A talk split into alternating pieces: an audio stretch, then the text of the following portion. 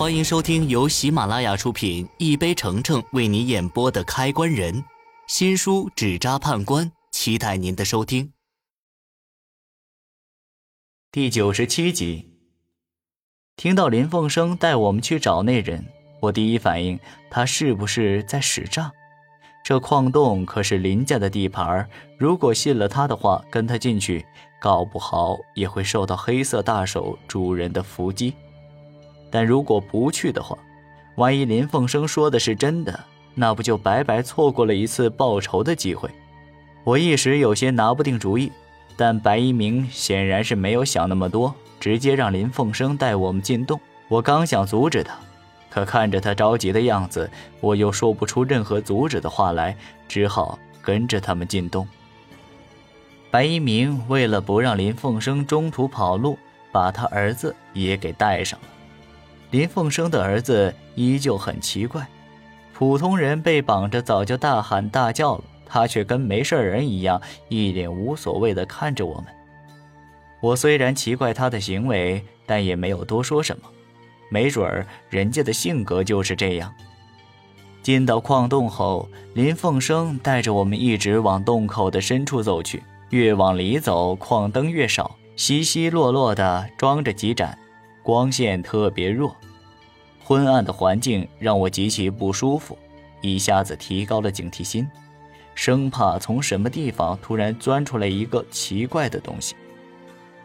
这种感觉特别像我之前在黑暗中独自面对僵尸的那种恐惧，让我不安、焦躁、如芒刺背一样。又走了一会儿，林凤生在一处铁门前停了下来。告诉我们，那人就在的石室里。他说完，从兜里掏出钥匙，打算打开铁门。就在他掏出钥匙的时候，我注意到他的手抖得很厉害，似乎门后有什么可怕的东西在等着我们。啪嗒一声，铁门开了，里面的光线比外面亮很多。白一鸣率先走了进去。我紧随其后，接着就是白一鸣带来的那些弟兄，他们带着林凤生的儿子也走了进来。我们都进来后，林凤生却迟迟没有进来，脸上的表情比刚才开门时还要害怕。他这副模样让我起了疑心：这老狐狸到底在害怕什么？难道在害怕那只黑色大手的主人？不过。那家伙不是他们林家的人吗？他至于害怕成这样？我不再看他，转身环视石室里的环境。室里很空旷，没放多少东西，只是在中间摆了一张香案，香案上有一顶香炉，还有一只乌黑发亮的陶罐。不知为何，当我的视线放到陶罐上时，心里莫名的不舒服，总感觉。这东西看着很邪性，这罐子里到底装的是什么？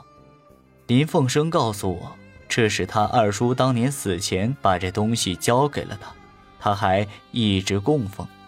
听到林凤生的话，我表情顿了一下，果然，跟我猜的没错，那只黑色大手的主人就是林凤生的二叔。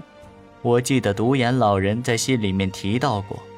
林凤生的二叔追寻的就是那种永生之法，死后需要困住灵魂。这样看来，那陶罐里的东西应该就是林凤生二叔的魂魄。想到这儿，我有一个特别好奇的地方：从林凤生做的这些坏事，不难看出有一部分是受他二叔的指使，但他二叔只剩魂魄还困在人间。平常他是怎么跟他二叔交流的？本集已播讲完毕。